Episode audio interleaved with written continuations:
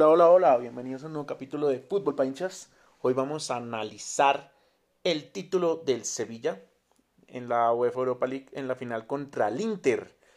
Y el Inter en este año cumple 10 años y ganar un título. Esta era su oportunidad de oro. De verdad tenía mejor nómina hombre por hombre. Porque vamos a comparar nombres mientras leemos la formación de la misma forma. Pensemos por arqueros.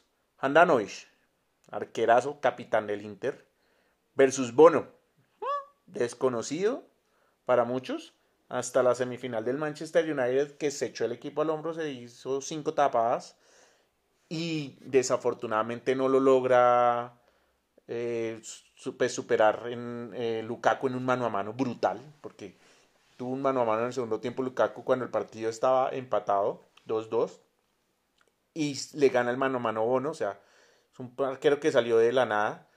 Eh, técnicos, Lopetegui versus Conte. Eh, Lopetegui venía de una etapa muy mala en el Real Madrid, pero hay que decirlo, me parece que es un título de técnico, le gana en el planteamiento, le gana en todo, eh, porque en, en, nómina no le ganaba, o sea, de verdad no le ganaba, sigamos con la nómina, pero Lopetegui se lleva este título, el 50% es de él y el otro 50% obviamente es de los jugadores, pero acá el técnico influye un montón. En defensas, Diego Godín, eh, Stefan Debril y Bastoni. Stefan Debril ya ha experimentado, Diego Godín pues ya sabemos que es un monstruo en la defensa.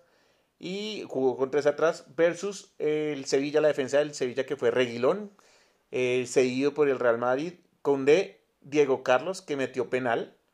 El primer gol del Inter, el penal, fue de Diego Carlos. Y Jesús Navas, que es el capitán de este Sevilla, es así, Jesús Navas muy bueno. En defensa tal vez están relativamente parejos, contando que Jesús Navas es un gran eh, defensa reconvertido. Acuérdense que él no comenzó de defensa, él comenzó arriba, comenzó de volante y a veces de, de extremo por derecha. Ahora está reconvertido en lateral y lo ha hecho muy bien. Entonces digamos que Godini y Jesús Navas muy buenos los dos. Entonces más o menos están parejos en defensa. En la mitad es donde empieza el tema a cambiar porque está eh, Ashley Young, Gagliardini, Brozovic, Varela y de Ambrosio en el Inter. Pero ojo que el Inter tiene un jugador que es error de Conte no haberlo sacado desde el inicio del partido, que es Christian Eriksen. De verdad, Christian Eriksen es un jugador que es un monstruo pero un monstruo de verdad que yo no sé por qué lo saca hasta el minuto 60, 78, entonces ahí falla Conte porque Eriksen, cuando el partido está 2-2, es un partido para que entre Eriksen, entonces si no lo quiso sacar desde el primer tiempo y tenía que entrar desde el segundo comenzando, o sea, en el minuto 45-50 ya tenía que haber entrado Eriksen porque el Inter estaba totalmente perdido en la mitad de la cancha. El penal fue eh, cuando empieza a ganar el Inter con el penal que mete Lukaku que Lukaku otro partido más haciendo gol, ya lleva 11 partidos consecutivos en la UEFA Europa League haciendo gol, récord total. De verdad que este delantero es brutal. Y lo acompañó arriba Lautaro Martínez. Ay, otra vez Lautarito, o sea, muy bonita semifinal. Pero Lautaro es así, un partido bueno, un partido malo. Es un jugador muy normal. De verdad que 110 millones de euros no lo vale. No lo vale Lautaro Martínez es un jugador normal que puede costar 60 millones de euros. Ojalá el Barcelona no cometa el error que está pensando cometer, porque sería fatal, la verdad. O sea, cambiar a Luis Suárez, obviamente necesita un cambio, pero no creo que sea Lautaro el jugador ideal. Es un jugador muy normal que se pierde mucho en los partidos. La semifinal, tengo que aceptarlo, fue figurón junto con Lukaku, dos goles y una asistencia para ambos. Pero aquí no, aquí ya estamos hablando de un equipo mucho más sólido que es el Sevilla, un equipo que juega bien, que toca el balón, que le gusta mantener el balón. Si nos vamos a temas de posesión, el Sevilla no, no, tuvo tanta posesión como, lo, como acostumbra, el 47 versus el 53. Fue un partido, es más, el Sevilla perdió la posesión, pero que la posesión no lo es todo, y mire la diferencia, 11 remates versus 6 del Inter, o sea, casi lo dobla en remates.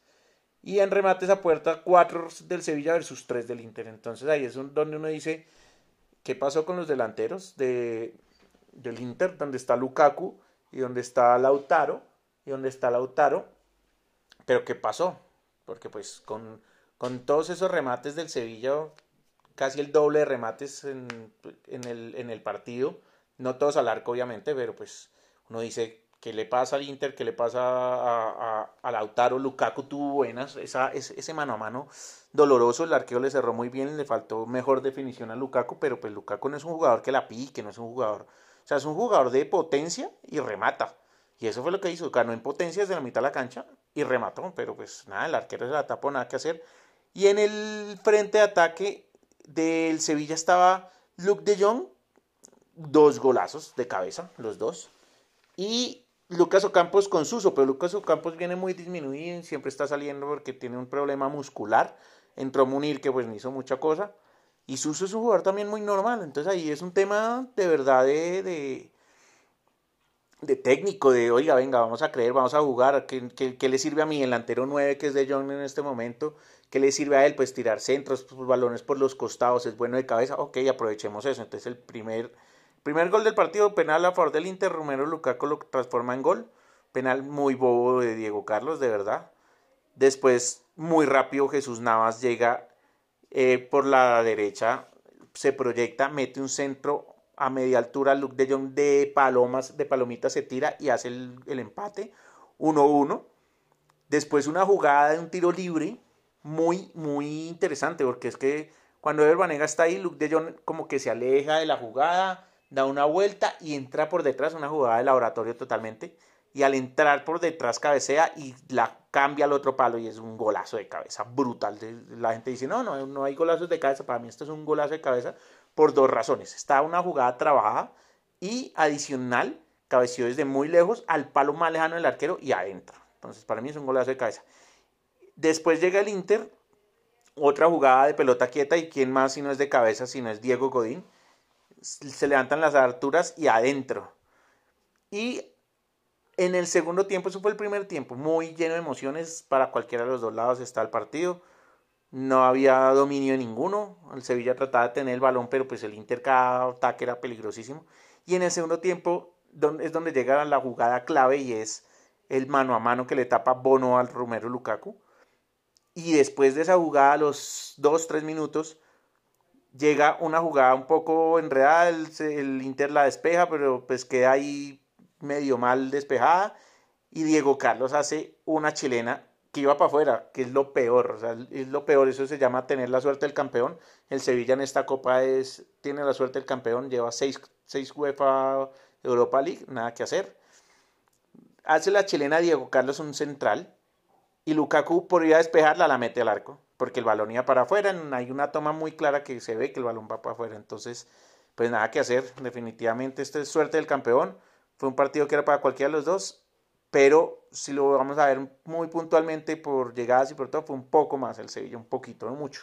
Entonces felicitaciones al Sevilla, felicitaciones también a los que siguieron mi apuesta, recuerden que les dejé una apuesta esta mañana que era ambos equipos marcan y la ganamos muy fácil. En el minuto 15 ya habíamos ganado la apuesta, ya iban 1-1. Entonces, felicitaciones también a los que siguen la apuesta. Llevamos racha de victorias en apuestas, cuatro, cuatro seguidas, no hemos perdido ninguna desde que empecé a dar estos consejos, gracias a un amigo mío. Entonces, muchos éxitos, muchos saludos y nos veremos el domingo con la final de la Champions League.